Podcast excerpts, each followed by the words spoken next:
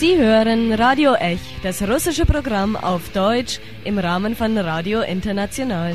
Sie hören uns jeden Donnerstag von 19 bis 19.30 Uhr. Und Radio Ech auf Russisch können Sie jeden Samstag von 13 bis 14 Uhr hören.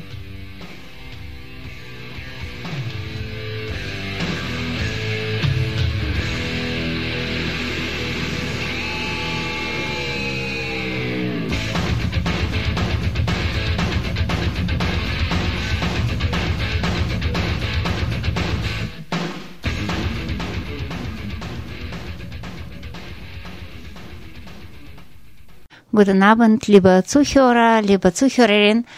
Äh, wir stellen heute im Radio Ech ein Buch vor, das leider noch nicht fertig ins Deutsch übersetzt wurde, obwohl es ein Wiener Roman ist. Das heißt ein Roman über die Metropole Wien. Und diese Novelle, dieser Roman heißt Unvergessenes Kino, unvergessliche Stars. Und ähm, Wahrscheinlich wäre noch wichtig, ein paar Wörter über das Buch zu sagen, bevor wir die Texte präsentieren. Die Übersetzung wurde gedacht ins Deutsche, Italienisch, andere Sprachen. Bis jetzt ist aber nur dieser kleine Ausschnitt da, das wir heute vorlesen. Äh, ich hoffe sehr, dass irgendwann dieser sehr unfair vergessene Roman mm, doch äh, mindestens ins Deutsch übersetzt wird. Das musste man machen, mindestens für die Österreicher, für die Bewohner von der Stadt Wien. Aber nicht nur, weil ähm, dieses Buch einfach ein, außer dass es ein super Text ist und äh, von zwei Autoren, einer Ukrainerin, ein Russe, geschrieben wurde. Xolana Mikita und äh, Sergei Spirichin. Der russische Autor Sergei Spirichin hat schon Literaturpreise in Russland gewonnen. Und die Hauptdarstellerin und äh, Autorin und die Initiatorin von diesem Text, Roxolana Mikita, äh, ist äh, Ukrainerin und ähm, die ähm, arbeitet aktiv im Kino, vor allem Dokumentarkino aber die hat noch ähm, keinen Roman vorher geschrieben. Das ist ihr erstes Buch zusammen mit Sergei Spirichin. Also nochmal Roxana Mikita und äh, Sergei Spirichin. Novelle. Unvergessenes Kino. Unvergessliche Stars. Wo ist es passiert? Wann? Wie groß war der Zufall? War es zufällig? Gibt es sowas überhaupt? Wie konnte das geschehen? So sei dies ein Drehbuch, ein Film auf dem Papier, damit alles von neuem beginne, solange noch Zeit ist, solange der Wind in Wien nicht. Der Film, die ersten Bilder. Wir sitzen im Kinosaal. Ich kenne ihn noch nicht. Ich kenne dich noch nicht. Bezaubernder Charme, aristokratische Hände, Haare, Profil. Ein paar Worte über den Film, über mich. Bekanntschaft im Film, während der Vorstellung. Eins allein genügte anzudeuten, dass wir eine Geschichte, zwischen uns wird sich eine Intrige abspielen, vielleicht Liebe, Leidenschaft, das Unmögliche, eine Tragödie, ein unglückliches Zusammentreffen der Umstände, wenn der Regisseur gnädig mit seinen Helden ist. Schöne, Licht- und Schatten gesättigte Bilder, die Umgebung, Gegenstände, die ihre besondere Bedeutung haben. Die Geräuschkulisse, Ticken von Uhren, möglicher Herzschlag, auch von zwei, vier, mehr Herzen, der Zuschauerherzen natürlich. Die Realität, ein wenig Reales. All das ist irreal, denn die Liebe und Kunst ist nichts anderes als die Kunst der Liebe zum Leben. Die Liebe, die totale Performance, in der Fiktives und Echtes ist. Alles ist wahrhaftige Realität. Was kann Realeres existieren? Der Tod?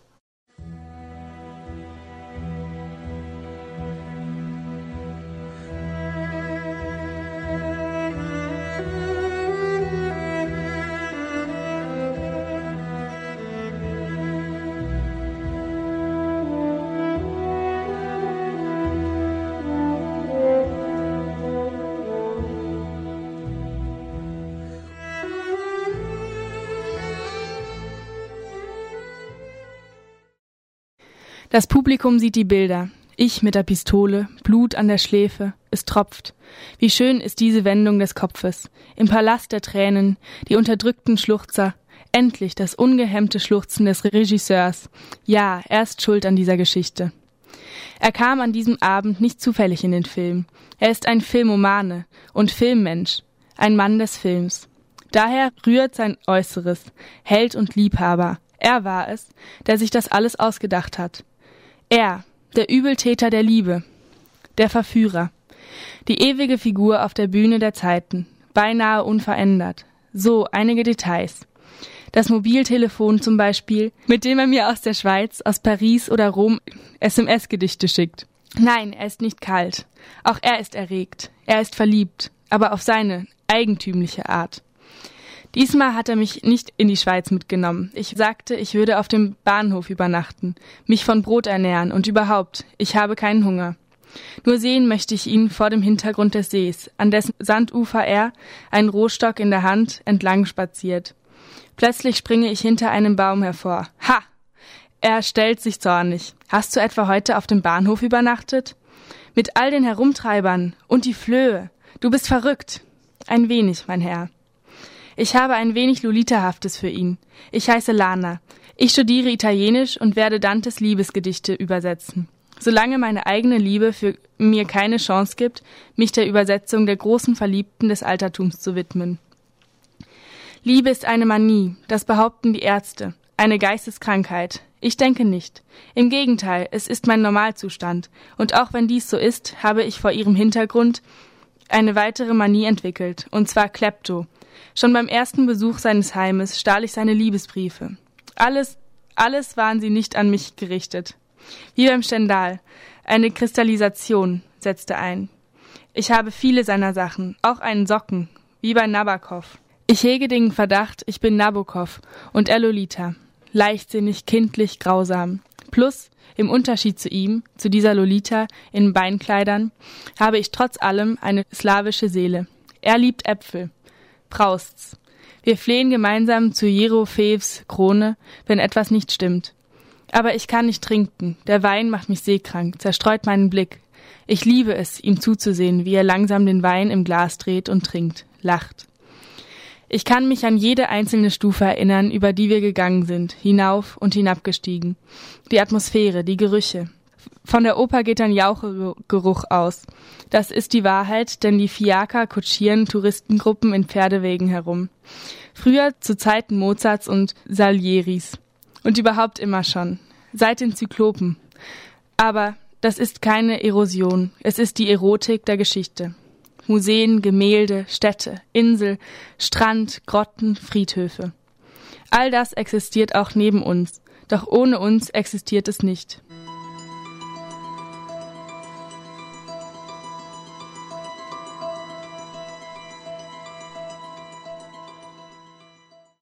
Es ist wichtig jetzt äh, hier zu sagen, wie dieser Text entstanden ist. Ein gemeinsamer Freund aus St. Petersburg, auch ein Schriftsteller natürlich, hat die Roxalana, als sie in St. Petersburg zum Besuch war, gesagt, dass wenn sie schon in Wien lebt, die muss da unbedingt Sergei Spirichen finden. Die werden zusammen ganz sicher was Tolles machen. Und hat eigentlich ganz richtig vorgesehen. Roxalana hat dann Sergei Spirichen gefunden und sie haben sie getroffen und aus dieser Begegnung äh, ist äh, dieser Text geboren. Geboren wurde der Text folgendermaßen. Die Roxolana hat ihre Liebesgeschichte erzählt und äh, Sergei hat alles aufgenommen, alles geschrieben. Nächstes Mal haben sie sich getroffen und dann hat äh, Roxolana gelesen, was letztes Mal äh, aus ihrer Erzählung geworden ist und äh, wenn es sie gefallen ist und oft ist es ihr sehr gut gefallen, dann hat sie wahrscheinlich ein paar Notizen oder Bemerkungen gemacht und da wurde der Text weiter bearbeitet. Und getroffen haben sie sich nicht äh, einfach irgendwo, sondern die, äh, die Szenen von dem Buch spielen genau in der Orten, die danach sich auch erstmal die Geliebten tra trafen sich in dieser Orte und dann trafen sich äh, die zwei Autoren auf genau selber Orte oder Plätze von Wien und äh, dort wurden die Geschichten erzählt und aufgenommen und so ging es mit dem Text weiter.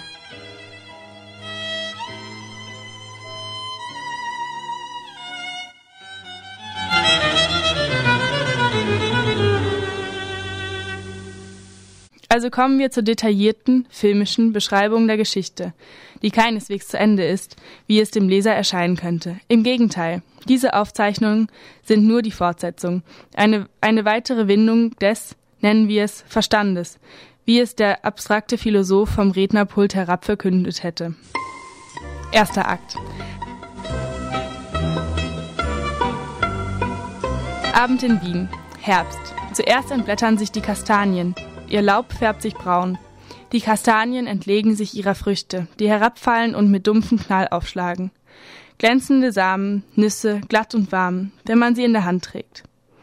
Heiß wie aus gerade eben geschmolzenem Eis.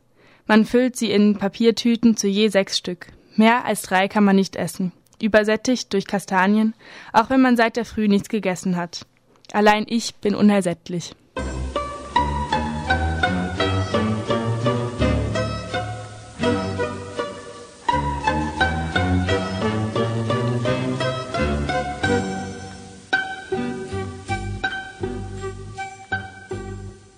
Schlanke Beine, sanfte Gesten. Das zieht Frauen und Männer an. In diesem Sommer ging ich jeden Tag ins Kino. Unvergessliche Filme, unvergessene Stars.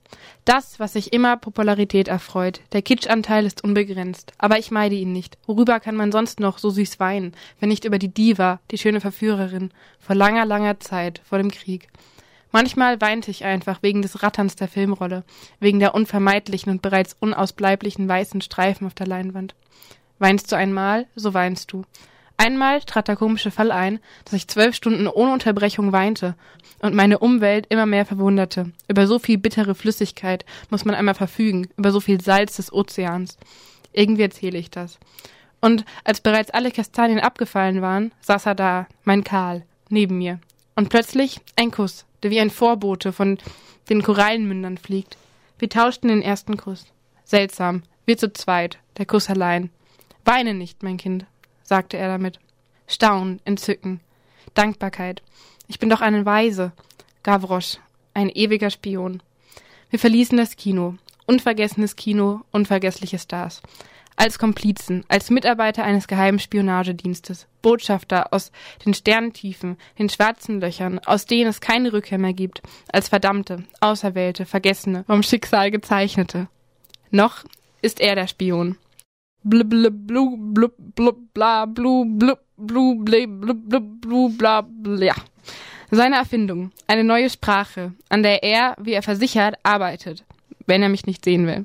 Warum hast du nicht angerufen? Wir hätten uns doch treffen können. Du weißt doch, ich entwickle eine Vogelsprache. Da höre dir die letzten Kombinationen an.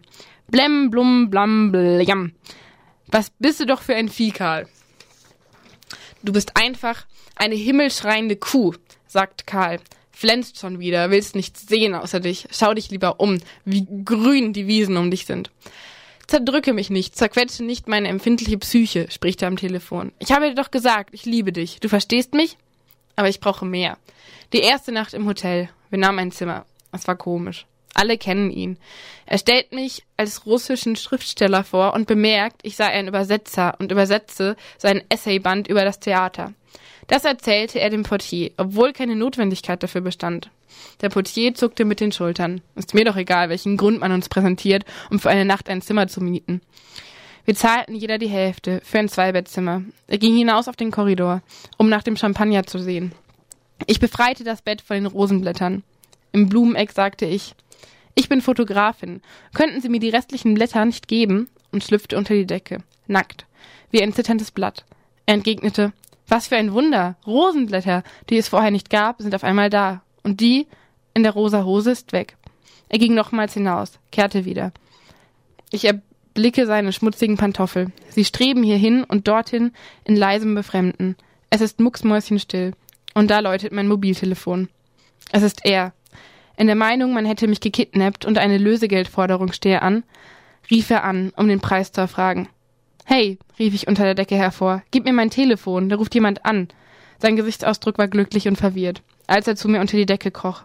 Eben dort unter der Decke geschah das, was in den Romanen Glückseligkeit des Besitzens, Schrei der Liebe genannt wird.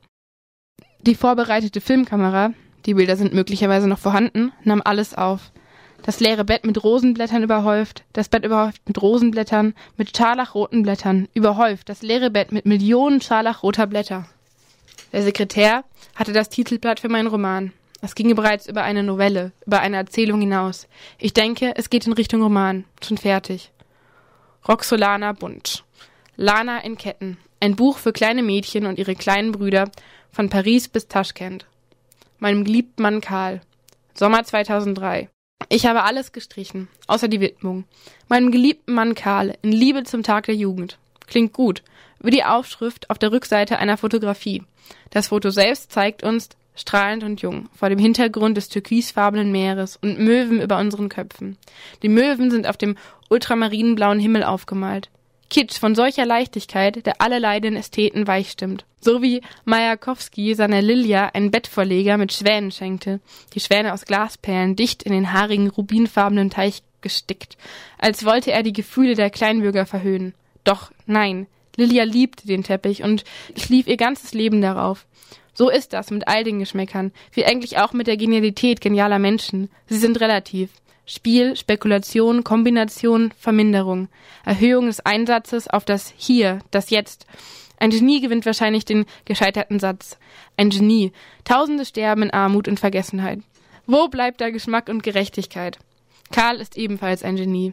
Er schaffte es, sich mit den richtigen Qualitäten zur richtigen Zeit am richtigen Ort einzufinden. Ich frage ihn, was heißt für dich Moral? Folgendes zeichnete er auf. Der unselige Formalist. Moral. Oral. Ra. Oral. Was in der Übersetzung bedeutet Moral, Oral, Ra, Oral. Moral, Oral. Es brüllt der Sonnenkönig Ra. Das heißt, er war keineswegs vertraut mit der Problematik des Ethischen und denkt, Ethik würde sich von Erotik ableiten, die sich der Ethik entziehe und direkt in die Ästhetik übergehe.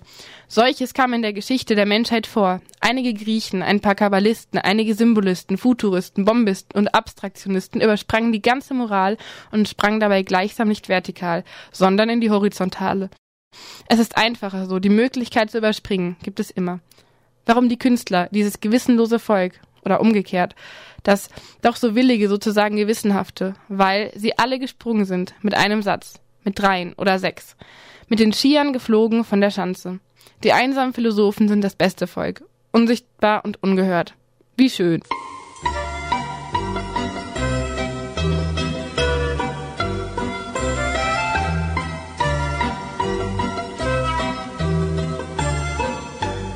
Ihr hört Ausschnitte aus dem Roman Unvergessenes Kino, unvergessliche Stars von Roxalana Mikita, Sergei Spirichin.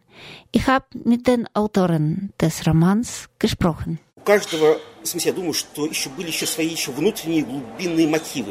Jeder von uns hatte noch seine tiefen Motivationen. Von meiner Seite, es war mein Wunsch, einmal im Leben, irgendwann, einen Liebesroman zu schreiben, am besten einen Frauenroman. Aber es hat nie geklappt. Und plötzlich gibt mir Lana so ein tolles Material.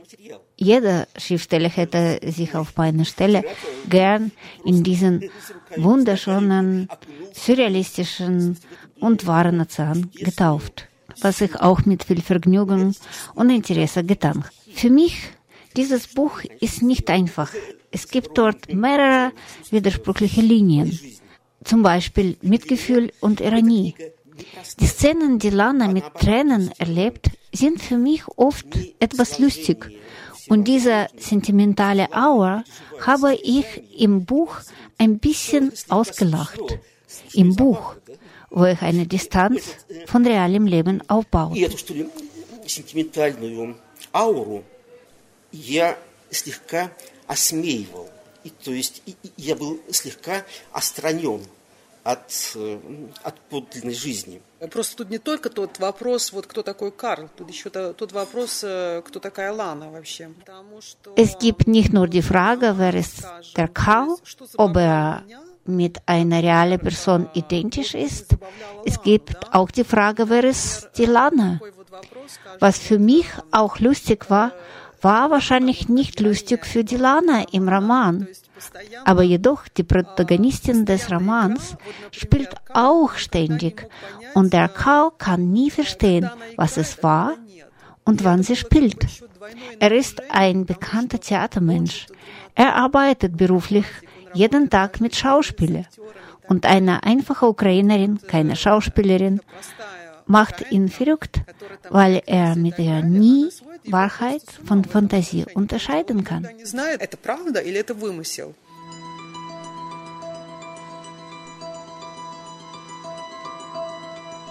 Ein Wiener Roman auf Russisch. Ihr habt die Ausschnitte aus dem Roman Unvergessenes Kino, unvergessliche Stars von Roxalana Mikita und äh, Sergei Spirichin gehört. Es sprachen Melissa und Jelena. Die Sendung hat Victoria vorbereitet.